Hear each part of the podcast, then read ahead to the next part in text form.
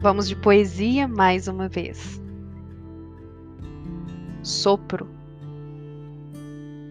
A vida é um sopro e nos assopra para longe do que crescemos achando que era e nos joga nos braços da verdade. Ela é quem atiça o fogo da fornalha que cada um tem dentro de si e inflama as chamas da razão que amadurece. Às vezes ela é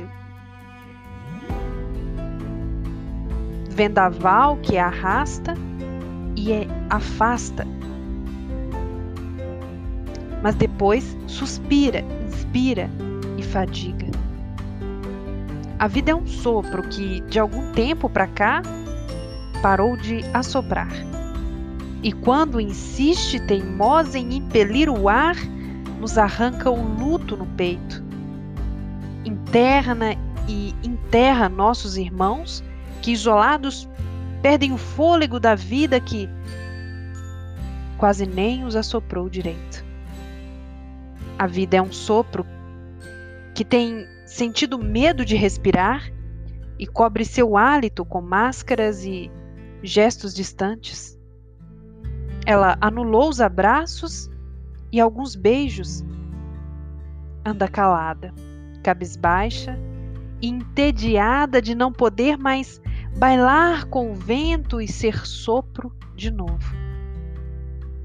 Ela quase não fala, digita, ora faz vídeos, ora se esconde e chora nos corredores sombrios dos hospitais. E sem leito, ela implora para continuar assoprando.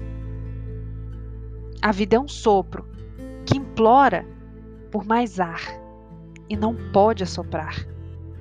Sua dor é mundial e sua esperança tem a espessura de uma fina agulha que lhe injeta ânimo e, mesmo criando antígenos mais eficientes,